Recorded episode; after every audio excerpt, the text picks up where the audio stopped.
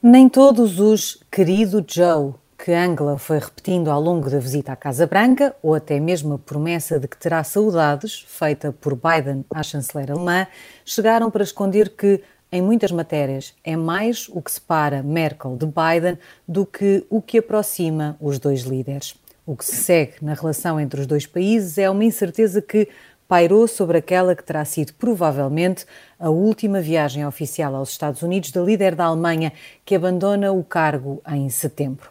Por cá, este também é o nosso último programa, mas no Café América ninguém abandona, nem mesmo para uma consulta. São só três semanas de férias e a 17 de agosto já estamos de volta. Mas antes deste cair do pano, também vamos falar das consequências da retirada do Afeganistão, da defesa das vacinas, de Trump culpado de todos os males e do alinhamento entre os dois lados do Atlântico na política de concorrência. Para tudo isto, já aqui está o Henrique Burné, eu sou a Sara Antunes de Oliveira. Vamos aos prémios. Começamos, como sempre, pelo Frank Underwood. Please stop that. Stop what? Henrique, tens aqui um Underwood para eh, a retirada do Afeganistão e para as consequências indesejadas que nós temos vindo a antecipar, como sempre, aliás, no Café América, mas que começam a ver-se. É isso, Sara. Eu, este Underwood, uh, vou citar o, a pessoa que justifica este Underwood, que é um congressista republicano do Illinois, Adam Kinzinger, e já vou falar um pouco sobre ele e que diz: eh, Eu espero estar enganado, eh, mas podemos ver aí problemas. E, portanto, este é também um Frank. Eh, eu espero estar enganado e isto não fazer sentido ser um Frank Underwood, mas podemos ver aí problemas. E é aqui por duas razões. Uma, este, este congressista republicano, ex-militar, foi da, da, da, Força Aérea, veio agora comentar esta decisão, enfim, a propósito da decisão de sair do Afeganistão, que deverá acontecer até agosto, veio dizer compreendo muito bem que isto foi muito duro, aliás ele diz mesmo numa, numa entrevista na CNN, diz mesmo não foi uh, divertido para nós, enfim, não foi agradável para nós, uh, foi um grande sacrifício, mas foi muito útil não ter uh, o Afeganistão como um santuário para terroristas. E com a saída dos americanos e o risco que corre o governo do Afeganistão e é o crescente peso dos talibã, a ameaça dos talibã, há o risco, diz ele, de voltar a haver ali um santuário para terroristas e, portanto, podemos daqui a uns anos arrepender-nos de ter eh, deixado o Afeganistão sem presença militar americana. Este é um dos ângulos da, desta discussão e, portanto, chamada de atenção para este risco, feito por um congressista que diz que, que foi militar e, portanto, recorda que, de facto, eh, eu acho que aqui a maneira como ele põe o ponto é interessante, que é, sim, isto foi muito duro, mas atenção, porque não ter feito poderia ter sido pior. Ao mesmo tempo, uh, e hoje neste programa estamos muito em versão Europa-América, uh, ao mesmo tempo. Mas não de bolso. O, o, não. não uma edição de bolso. Não é edição mais ou menos. o, ao mesmo tempo, na Europa, começa-se a olhar para este problema noutra perspectiva, mas que é, que é próxima, que é uh, este risco que há no Afeganistão de, no fundo, os talibãs regressarem ao poder está uh, a ameaçar criar o risco de uma, ou está a levantar o risco de uma pressão migratória sobre a Europa. Porque começa a aparecer muita gente que teme, por razões bastante óbvias, uh, o regresso dos talibã e, portanto, uh, começa-se a temer que venha aí um fluxo migratório do Afeganistão e, portanto, a juntar aos problemas que a Europa tem. Isto para dizer, eu acho que é aqui que entra um bocadinho, e é por aqui que eu queria pegar nisto, é que estas decisões, e foi uma decisão unilateral dos Estados Unidos, não é? Decidiu que iam sair, tem consequências, quer para os Estados Unidos, que podem não estar a ser previstas, isto é uma decisão política simpática agora e agradável de tomar, pode ter consequências negativas e a Europa olha para isto com problemas e não sabe muito bem como é que há de reagir. Deixa-me só, eu hoje acho que é caminho do verão, deixo aqui, hoje escolhi uh, republicanos simpáticos, de quem podemos gostar, uh, para, para dar esperança para a próxima época. E só para dar aqui uma nota sobre quem é o Adam Kinzinger.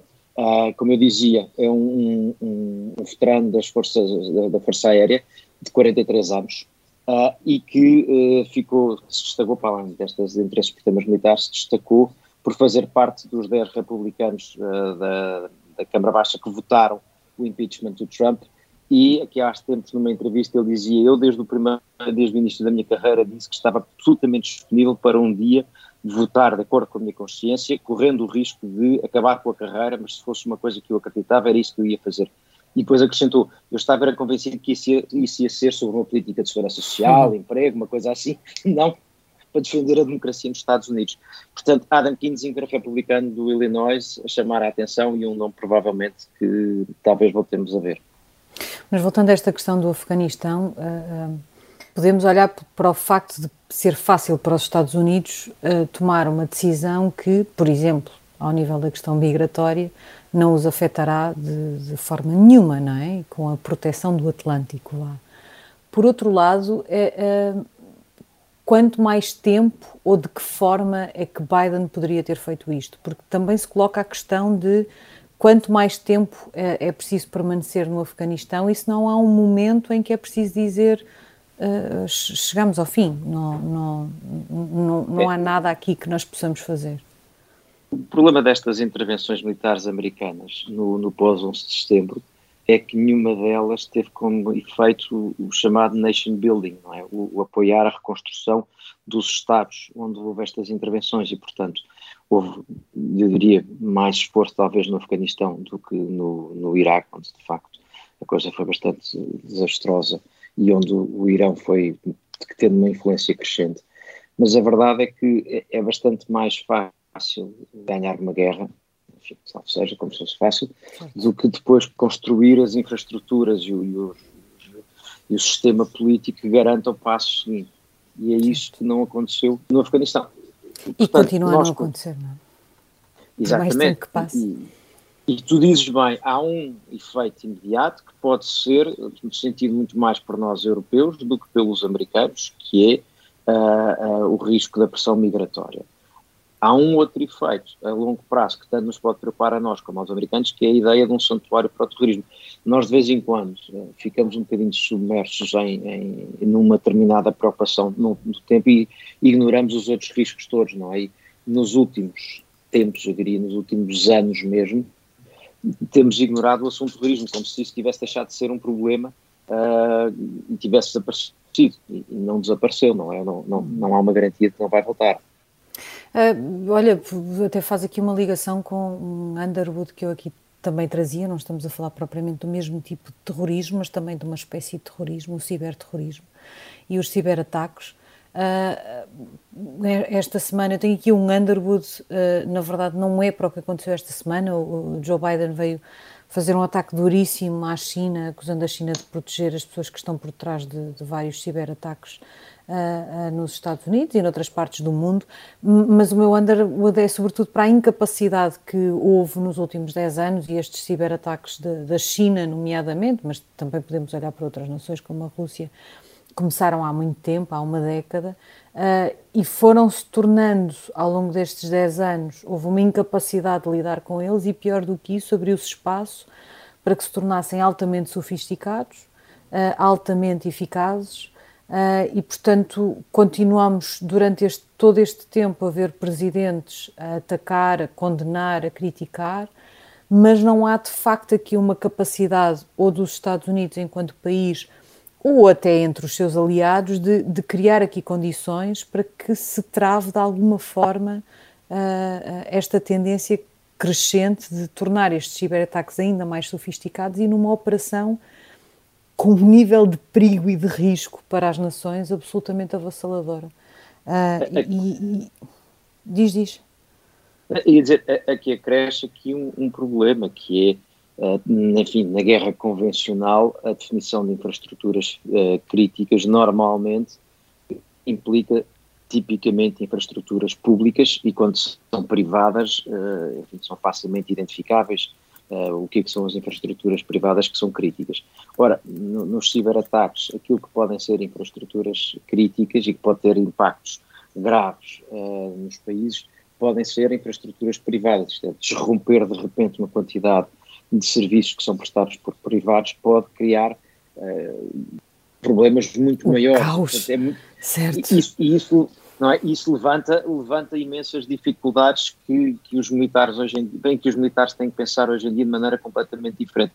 Há ainda outro aspecto, para, se nós olharmos para isto e considerarmos que, enfim, ataques cibernéticos configuram, e se pusermos a questão da, da, dos ciberataques no mundo da ciberguerra, bom, isto é uma espécie de acusação, não de guerra ainda, mas é dizer se transpuséssemos isto para o mundo físico, estava a, estava a acusar agora a China, no passado esta acusação foi feita à Rússia, no fundo, de dar guarida a quem depois certo. vem ao Ocidente fazer ataques, só que eles não vêm fisicamente, mas na prática é isto, não é? Está a acusar, já fez à Rússia, está a fazer à China de, no fundo, serem, olha, eh, voltando à expressão anterior, serem santuários de, santuários. de quem faz este ataque. Ciberterroristas. Já, Exatamente, já para não dizer a vaga suspeita que, uh, ao dizer isto, pode estar a insinuar que não só. Uh, Os próprios ataques têm um patrocínio, não é? Exatamente. Certo. O que é bastante mais complicado. Nós, nesta altura, já aqui temos connosco também a Madalena Meyer Rezende e parece-me, por isso, uma ótima, uma ótima oportunidade para avançarmos para o bom da semana. Vamos ao Donut.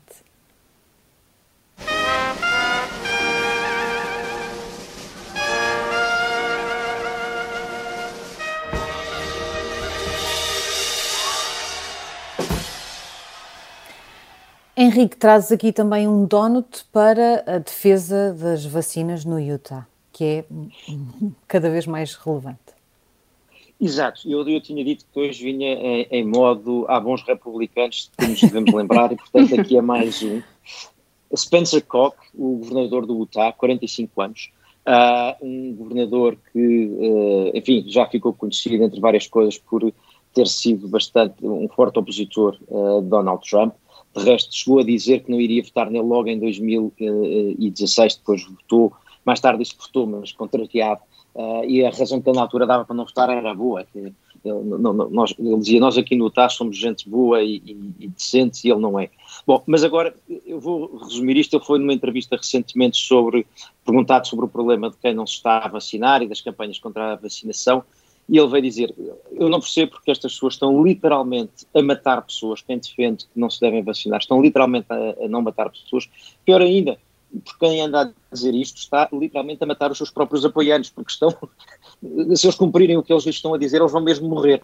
Uh, e, portanto, até por aí é estúpido. Uh, e, portanto, este, o Spencer Cox, uh, Cox governador do Utah, que vem dizer isto, e depois acrescenta ainda outra coisa que me parece interessante, diz, ainda por cima, isto foi uma boa política que teve bons resultados. E em linha com isto, o, o, o Mitt Romney, também do Utah, uh, veio dizer, na mesma linha, veio dizer eu nem percebo porque é que o, os apoiantes de Trump, Trump vacinou-se, embora tenha sido visto publicamente, mas vacinou-se, também disse que sim, uh, os apoiantes de Trump, em vez de tirarem partido do facto disto ter sido um sucesso da administração de Trump, isto é, ter feito parte do processo de criação das vacinas a tempo, uh, vêm agora fazer este discurso anti-vacinas e deixá-lo passar.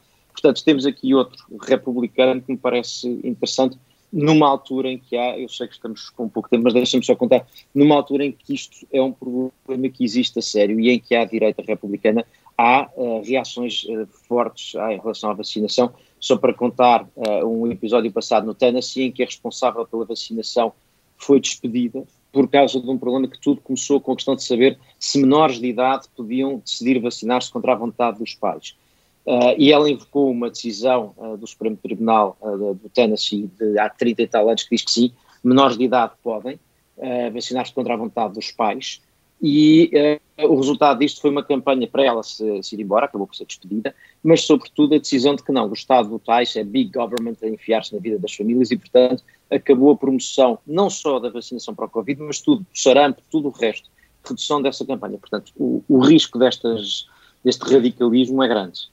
Não está só circunscrito à Covid-19, está também circunscrito a outras doenças que foram erradicadas graças às vacinas. Madalena, tu também tens aqui um donut que será mais abordado na segunda parte, mas eh, podes dá-lo muito rapidamente, que é para o alinhamento entre os dois lados do Atlântico sobre a política da concorrência. Exato, sabemos que os, de facto a Europa e os Estados Unidos são, enfim, quem determina eh, os contornos globais do, do mercado e aqui vemos que Uh, na questão crucial da, da, da, política de concorrência, ou seja, até que ponto é que os, os governos são fortes a combater os monopólios uh, e outros tipos de, enfim, eventuais cartéis que, que impeçam a concorrência saudável entre as empresas. há aqui um, um claro alinhamento, ou crescente alinhamento entre os Estados Unidos e a Europa, uh, com, com possibilidade de facto de, não só na questão dos impostos, mas também nesta questão crucial, uh, se ver aqui um bloco ocidental Uh, muito forte, uh, em particular na questão da, da tecnologia e do mercado, dos mercados uh, digitais. Isto é um bom sinal, vamos falar isso um pouco mais, mais tarde, de facto, para a criação deste, deste, desta esfera de influência da tecnologia.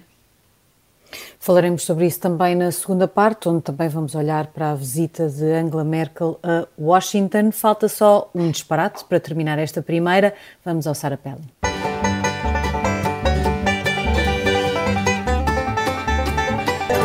Trago eu um Sarapelli nesta semana uh, para aquilo que me parece ser é uma espécie de prémio nem tanto ao mar nem tanto à terra, porque uh, esta uh, Boris Johnson está a ser muito criticado porque recusou condenar as multidões que apuparam os jogadores da seleção inglesa que se ajoelharam em protesto contra as injustiças raciais, aquele gesto que se tornou muito comum no início de vários jogos em vários desportos. E foi feita uma para mim isto é um pelling porque para já acho, acho só patético que Boris Johnson não faça o evidente que é terá sempre de condenar multidões que apupam uh, um gesto anti-racismo. As pessoas podem concordar ou não concordar com o gesto, mas quer dizer, o princípio será sempre louvável. Mas enfim, mas porque foi feita uma comparação imediata com Donald Trump, a dizer que isto eram influências de Trump, Uh, Boris Johnson só estava a fazer isto porque Trump também criticou os jogadores da, da, NFL por fazerem o mesmo e também me parece que vá, não é? O senhor também não é culpado por tudo o que acontece no mundo. Boris Johnson é um adulto, crescido, está consciente e orientado, o que faz sai da cabeça dele.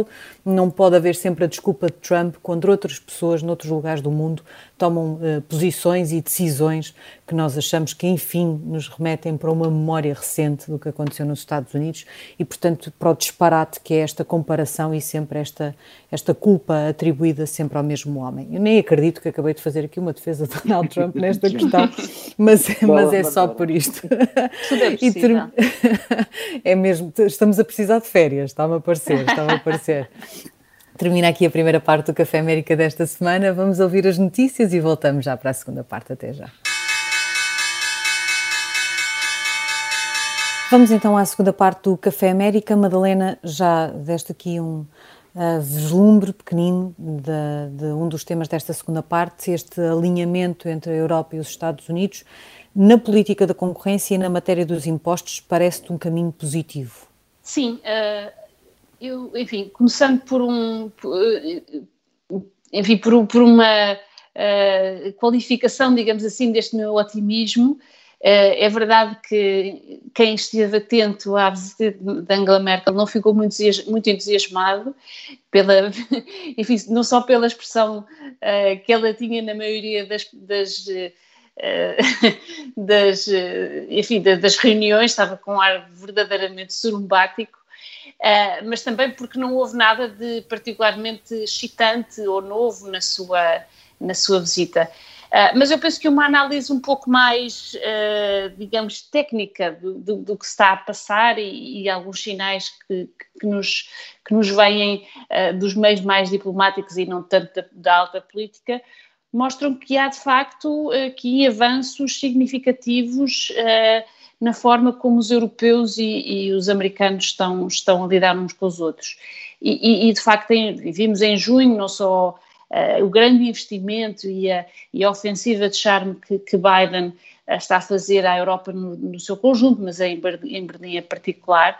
Uh, e também depois a visita subsequente de Anthony Blinken a Berlim, um, uh, houve vários anúncios, uma trégua na disputa entre a Boeing e, e a Airbus, um conflito que, que, já vai há 17 anos. Uh, portanto, a questão do imposto global mínimo sobre as empresas, que também é obviamente uma questão muito central e, e que estava em cima da mesa há muito tempo, uh, e, e, até mesmo a forma como uh, os europeus, em particular a chanceler, começou a adotar uh, a linguagem sobre a China que de facto demonstra que há aqui uma mudança. Portanto, penso que sim, que há de facto sinais de que as coisas estão a mudar.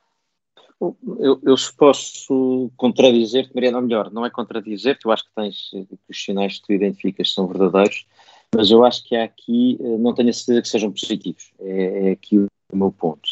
Uh, e acho que está a passar uma coisa curiosa, uh, é que há uma convergência nas políticas públicas e económicas e uma divergência na geopolítica.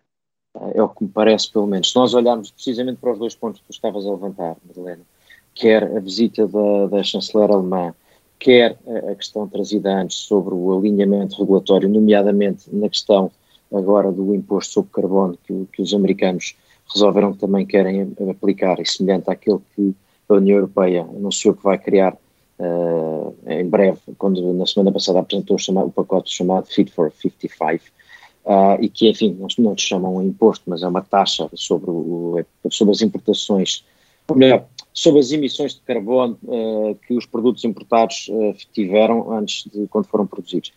Aquilo que me parece curioso neste momento é que está a haver aqui, como eu dizia, um alinhamento nestas políticas públicas uh, e que eu acho que são muito mais estatistas do que o que era habitual, nomeadamente nos Estados Unidos, e portanto quase que parece haver uma importação americana desta tendência europeia, ou seja, investimento público, impostos às importações, uh, e eu não tenho aqui dúvidas de que há uma dimensão uh, ambientalista nisto, mas há ao mesmo tempo uma visão económica, nomeadamente a ideia de reindustrializar a Europa. E os Estados Unidos, uh, protegendo no fundo estas indústrias europeias e americanas destas regras mais uh, que pesam mais e que criam maiores, maiores custos às empresas europeias e americanas é, para cumprir as regras ambientais.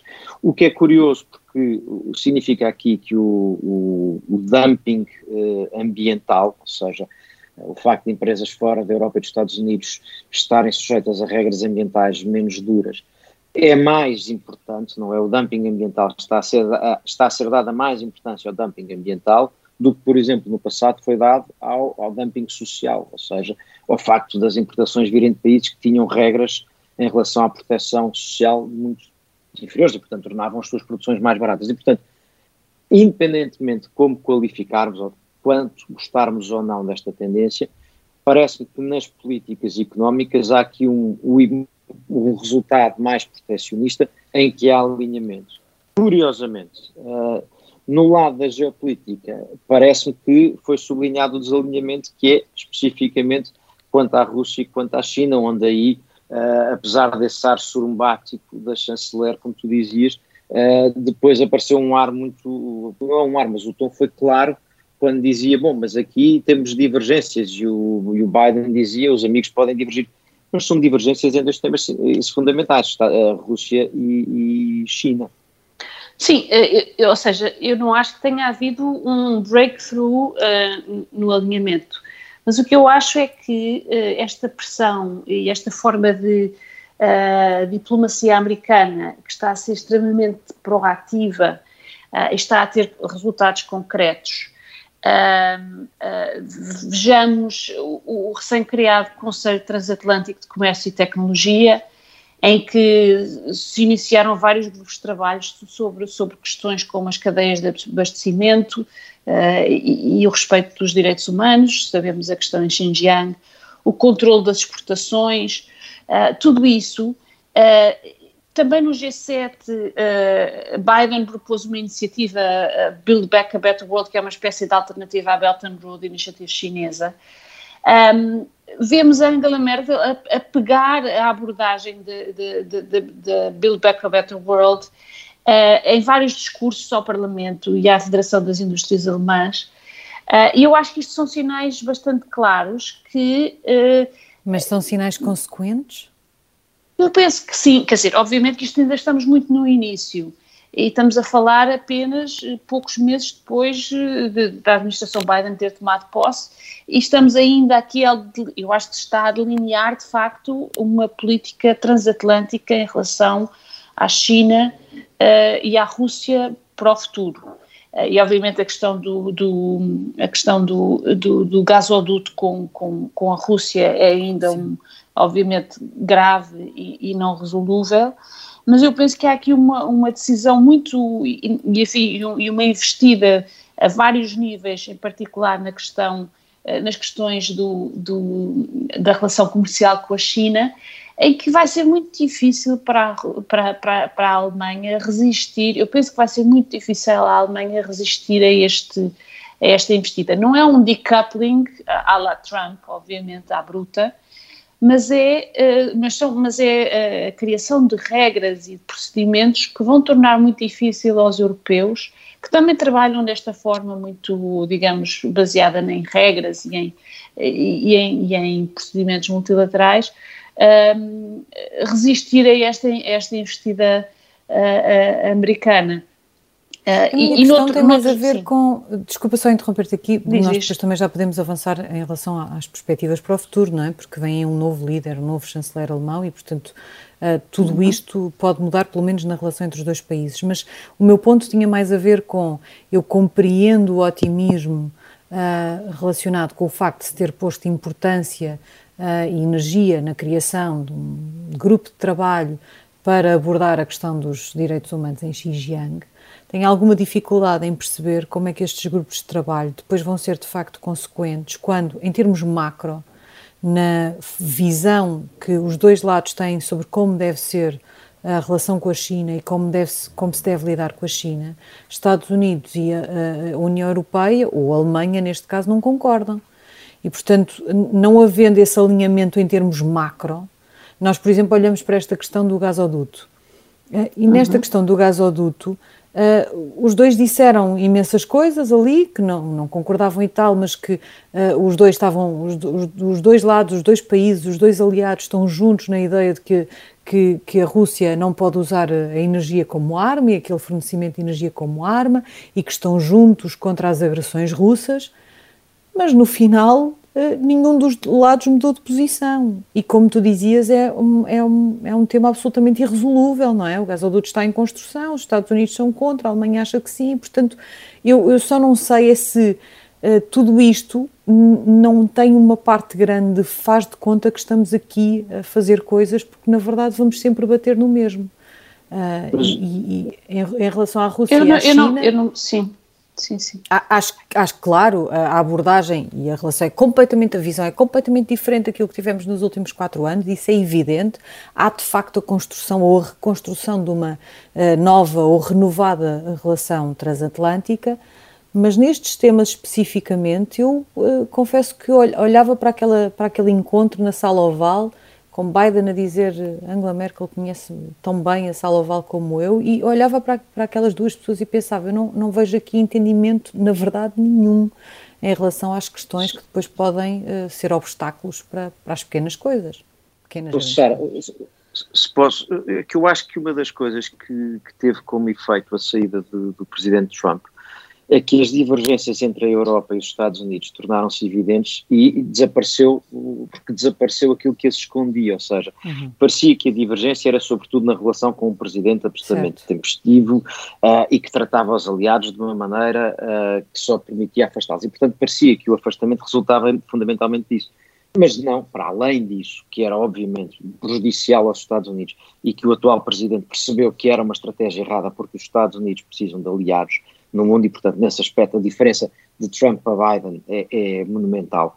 Mas há aqui uma divergência que eu acho que tu estás a assinalar e bem, que é, e, e, que eu, enfim, simplificando um pouco, diria que há uma grande divergência entre a Europa e os Estados Unidos é, na maneira, um, como olham para a China e até como olham para a Rússia, que tem que ver com, para a Europa, em particular para a chanceler alemã, o, o mundo é sobretudo uma competição económica e tem que ver com o, a economia define o lugar no mundo.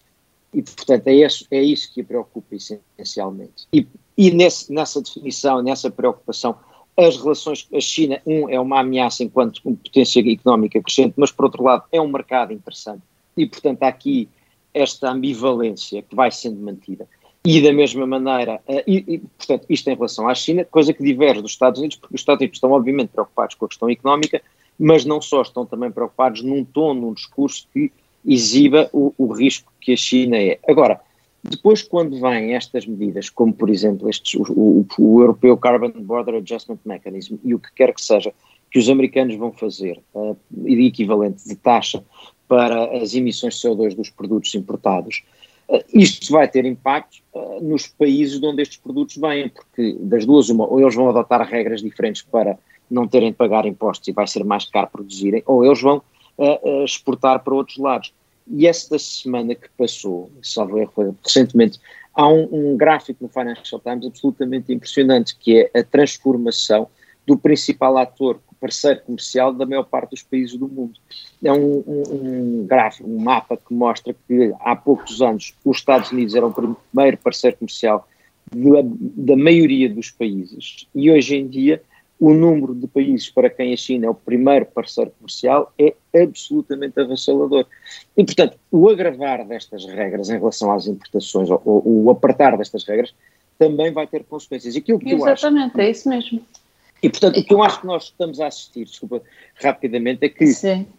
quer, quer queiramos, quer não, nós não podemos ignorar as consequências geopolíticas destas decisões que estão a ser tomadas. E, portanto, Uh, acho que há aqui um alinhamento nestas políticas económicas, estes impostos, reindustrialização, uh, políticas mais verdes, dos dois lados, mais dinheiro público para infraestruturas e reforçar, uh, investir na economia, mas depois há um desalinhamento na percepção de do que, é que a China é e em relação à Rússia. Embora eu acho que, no caso da Rússia, eu acho que o, o amolecimento do Biden em relação uh, ao gasoduto tem que ver também com a vinda dele à Europa e aquilo que me pareceu ser e não, e não só isso. dizer a Putin que podem ser, pode, a coisa pode correr melhor, desculpa.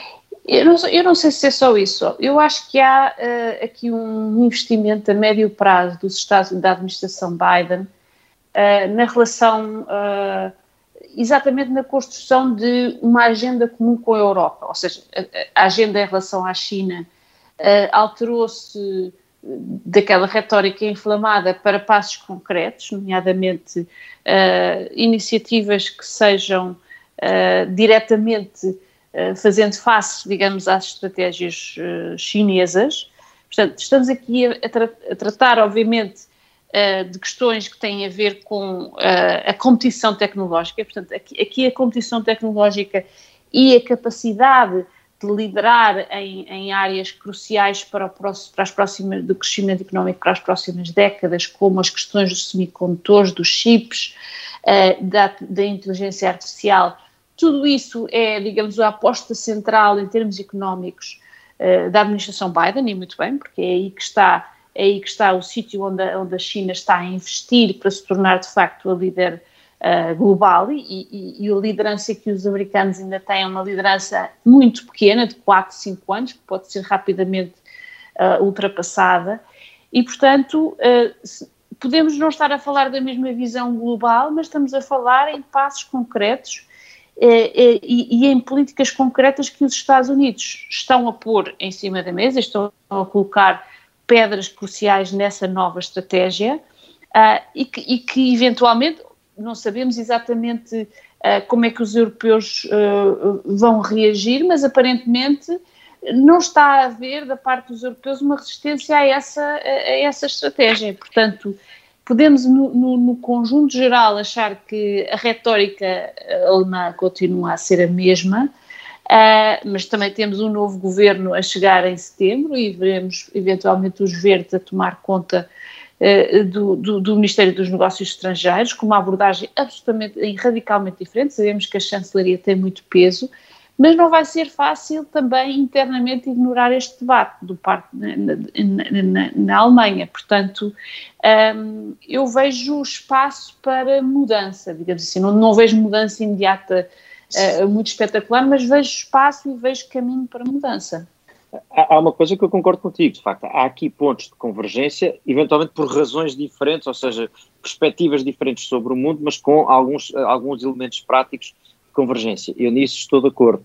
Agora, eh, isso há seguramente, é... nomeadamente no que diz respeito à vontade que a uh, política económica e as relações económicas sejam uh, reforçadas, até numa altura em que há uh, uma maior tentativa tentação proteccionista, enfim, do, do, dos dois lados do, do Atlântico, há, há, uma série de valores e uma série de questões práticas que, obviamente, estão em comum e que, que continuam a unir os dois lados. Eh, eu acho é que depois, quando estamos a falar de, especificamente da relação com a China uh, ou a relação com a Rússia, uh, nenhum dos dois lados irá tão longe quanto o outro gostaria, porque depois é preciso ser prático e pragmático e os dois lados uhum. também têm condições diferentes uhum. uh, e têm necessidades diferentes e, portanto, haverá sempre aqui uma margem que, que não vai ser possível encurtar, que não vai ser possível uhum. pisar. Uh, referia muito mais a isso porque porque enfim, porque será assim, não, não, não, não há uma.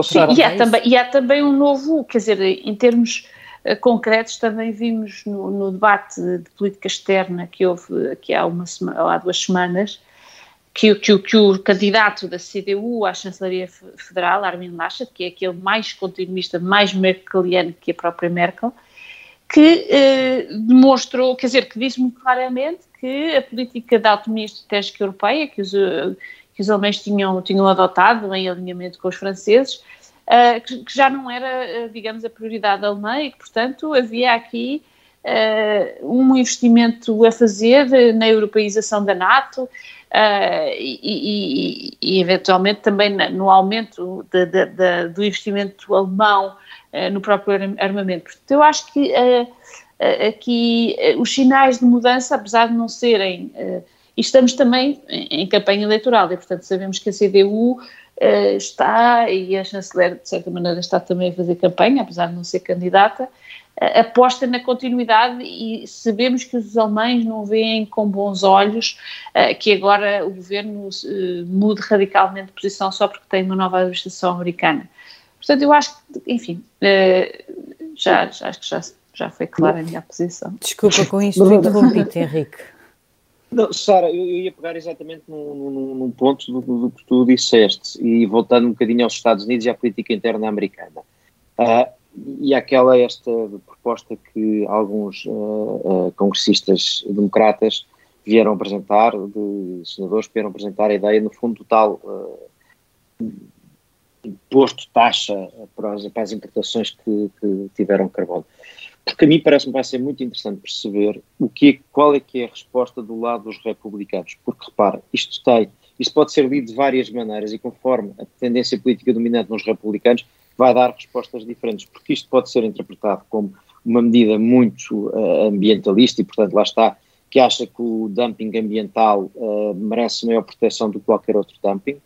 Pode ser interpretado como uma política que protege empresas americanas e, portanto, o, a renacionalização das indústrias, que era uma coisa muito cara, por exemplo, a, a, a Trump e, a, e, aos republicanos de Trump, não é? Que têm ali uma agenda muito próxima, mas também pode ser interpretada exatamente por isso como uma política extremamente proteccionista, que é uma coisa de que os republicanos mais próximos do, do de entusiastas do, do, mercado não costumam gostar. E, portanto, eu acho que perceber como é que os, os republicanos vão reagir a uma proposta destas vai ser interessante, porque é aquilo que eu aí me parece, que eu dizia há pouco, me parece interessante estar a assistir, que é o, o enfim, brincando um bocadinho com as palavras, há uma espécie de socialistização uh, da política económica americana, trazida da Europa, numa visão onde o papel do Estado é, tem mais relevância e que é uma posição da Europa é mais tradicional do que nos Estados Unidos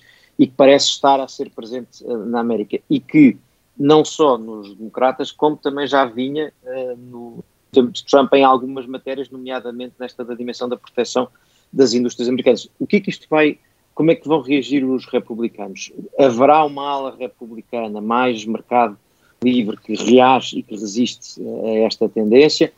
Apesar de tudo, os mais, uh, os mais próximos de Trump resistirão por ser uma política que eles consideram muito ambiental, ou pelo contrário, este protecionismo vai cair-lhes bem?